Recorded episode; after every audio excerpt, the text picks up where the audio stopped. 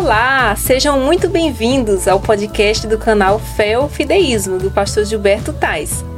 O FFcast de hoje traz para você o comentário da lição da Escola Sabatina deste segundo trimestre, que falará sobre a aliança eterna de Deus. O tema de hoje é referente à primeira lição e abordará assuntos como a imagem do Criador, a desarmonia entre a teoria da evolução e o relato de Gênesis e a relação entre Deus e a humanidade.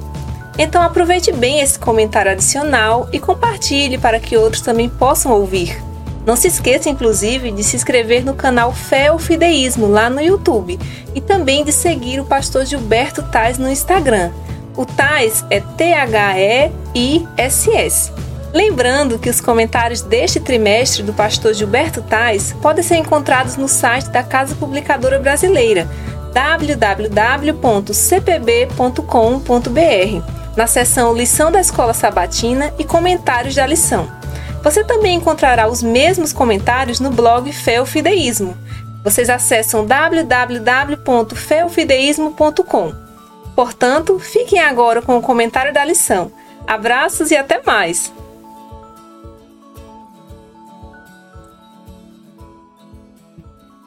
O relato de Gênesis nunca existiu. Uh, essa foi a frase de um professor de História Antiga na graduação que eu havia iniciado no ano de 2006. Para ele, tudo foi obra do acaso e nós não somos nada mais do que poeiras cósmicas. O pensamento desse professor de que o livro de Gênesis é, contém informações inverídicas da origem da humanidade é baseado na premissa evolucionista. Essa premissa do surgimento da humanidade sem a atuação de Deus dominou a academia, dominou a mídia, dominou a indústria do entretenimento e, claro, consequentemente, a própria arte e a cultura. Embora o, o ensino da criação literal não seja um problema para os adventistas do sétimo dia, há uma porção significativa de pessoas ao redor do próprio cristianismo cedendo às pressões de um relato evolucionista em Gênesis, o que vão chamar, obviamente, de evolucionismo teísta. Neste caso, uh, seria a tentativa de validar a criação, porém sob a ótica da evolução. Se esta premissa estivesse correta, nós teríamos é, problemas significativos na teologia bíblica que fragilizariam, com certeza, não apenas o relato da criação em Gênesis, mas toda a escritura sagrada. Esse problema, embora muito sutil, se tornaria devastador. Por quê? Bom, Primeiro, porque os três é, capítulos que inauguram o livro de Gênesis, eles são fundamentais para a compreensão do restante de toda a Escritura. Segundo, porque o, os principais ensinamentos ou, ou doutrinas da Bíblia têm as suas fontes nesses capítulos. E terceiro, porque neles nós encontramos a natureza da divindade trabalhando em harmonia como Pai, como Filho, como Espírito Santo, para criar o mundo e tudo o que nele há, culminando com a obra-prima e mais importante de toda a criação. Você e eu, a humanidade. Eu quero falar agora um pouco sobre essa temática que envolve evolução e criação. A evolução darwiniana ela é contraditória às escrituras em todos os aspectos. É, é em todos mesmo, todos os aspectos. E a tentativa de alguns em harmonizá-las com a Bíblia constrói rotas capazes de levá-los diretamente ao ceticismo e à morte da razão e à morte da fé. Por exemplo, é, Deus criou tudo perfeito. Foi? Deus criou tudo, tudo perfeito. Porém, para a evolução, nunca houve perfeição. Apenas caos formado por gás, poeira, água, relâmpagos. Segundo, não havia morte antes do pecado, porém, para a evolução, a morte parece fazer parte da vida e contribui, inclusive, no processo de seleção natural. Terceiro, o pecado passou a existir com a transgressão no Éden. Porém, para a evolução, não existe pecado, não há pecado, apenas imperfeições derivadas do caos natural. É, neste caso, moralidade, certo ou errado, não passariam de construções sociais ou culturais. Quarto, Gênesis é literal, Porém, para os evolucionistas, o livro não passa de um mito religioso, ou, quem sabe, um livro simbólico. Quinto, O sofrimento e a morte são resultados do pecado e afastamento de Deus. Porém, para a evolução, não passam de desordem natural de uma natureza em processo evolutivo. Sexto, Deus promete uma vida nova e retenção eterna. Porém, para a evolução, a vida eterna até poderá ser realidade um dia, mas somente através ou do avanço tecnológico ou por evolução natural. Sétimo, temos valor e somos muito, muito importantes para Deus.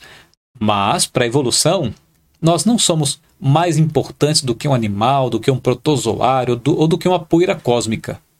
Portanto, como vocês puderam ver, a evolução é completamente incompatível com a Bíblia. A, a tentativa de unificação entre Gênesis e a evolução traria resultados catastróficos. Neste caso, ainda, ainda poderia, poderíamos perceber que é, o sábado, por exemplo, e a família não teriam qualquer valor moral. É, por estabelecer a seleção natural, Deus também não seria é, considerado um Deus de amor.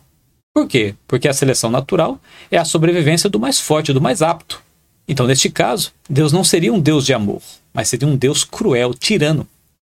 Terceiro, o bem, o mal e o pecado seriam apenas conceitos relativos. Quarto, Adão e Eva, assim como Éden, é, não seriam reais, seriam talvez contos mitológicos. Quinto, a ideia de salvação através de Cristo seria dispensada, porque não teria qualquer significado. Sexto, a promessa de novos céus e nova terra não teria mais qualquer sentido. Entre todos os problemas, os mais agravantes seriam, sabe quais?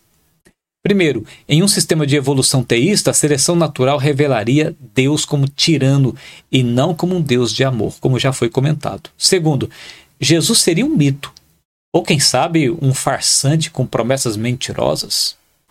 Terceiro, doutrinas como o matrimônio, o sábado, a salvação e a escatologia seriam meras construções religiosas. Eu diria até que, neste caso, nenhum movimento religioso seria tão afetado quanto a Igreja Adventista do sétimo dia.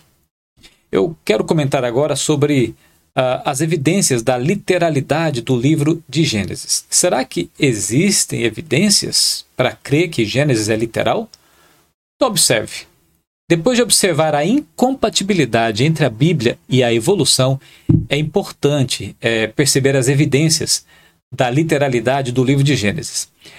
Olha, escutem bem, compreender este assunto é vital para a conservação de valores, doutrinas, princípios que são norteados pelas Escrituras. Vejamos, portanto, algumas notas importantes que ajudam a assimilar melhor esse tema. Então veja, primeiro, tarde e manhã em Gênesis 1 revelam um dia comum astronômico.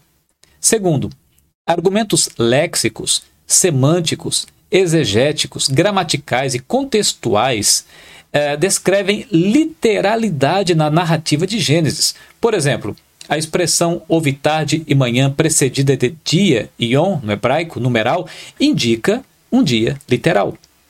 Terceiro, a composição hebraica, como relatado, por exemplo, em Daniel 8, verso 14, apresenta um dia literal.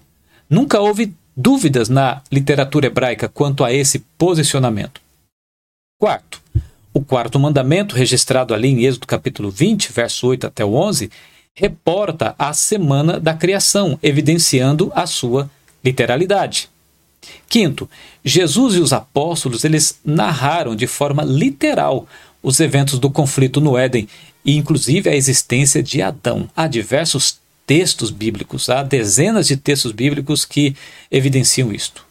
E por fim, os dias atuais é, com o nosso ciclo semanal de sete dias são é, evidências claras da descrição de Gênesis. Um dia composto por tarde e manhã e uma semana constituída por sete dias, como nós vivenciamos hoje.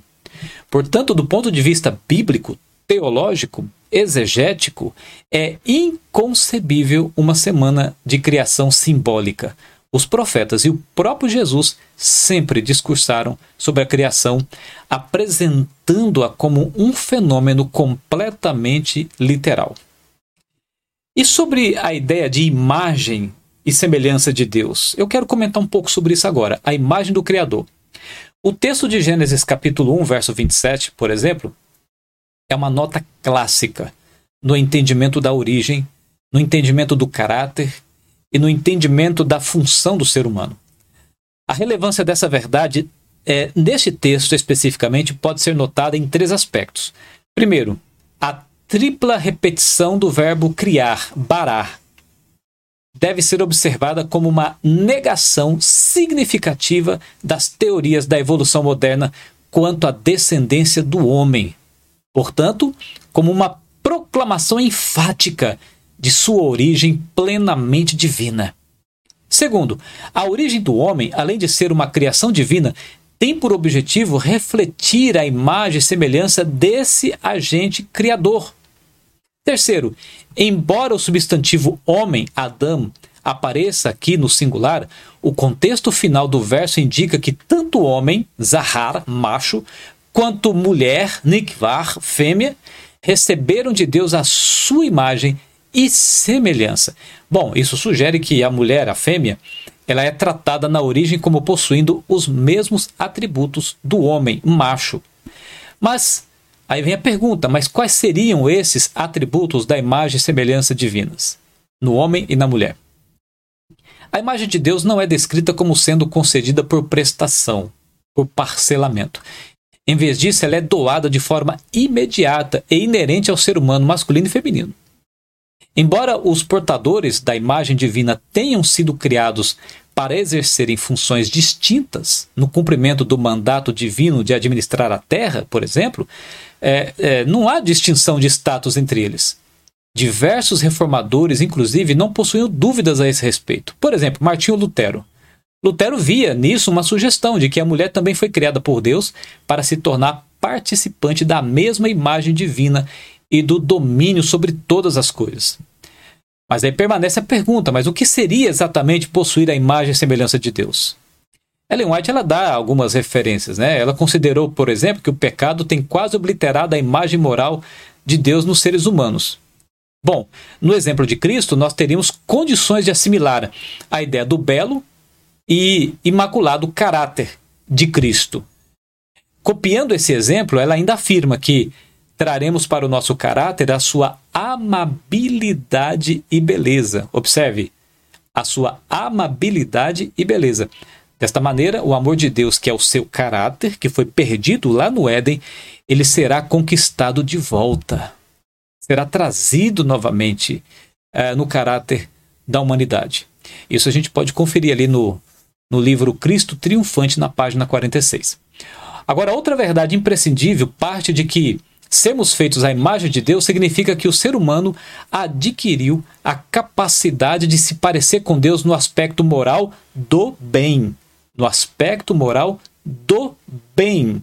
Por isso a ideia de que o caráter de Deus seja a máxima do seu próprio amor, especialmente no que diz respeito a agir e tomar decisões de forma livre e inteligente, porém no imperativo do bem Olha, apesar de os primeiros seres humanos terem sido criados com uma natureza com propensões naturais para o bem, eles usaram a liberdade para fazerem, infelizmente, uma má escolha.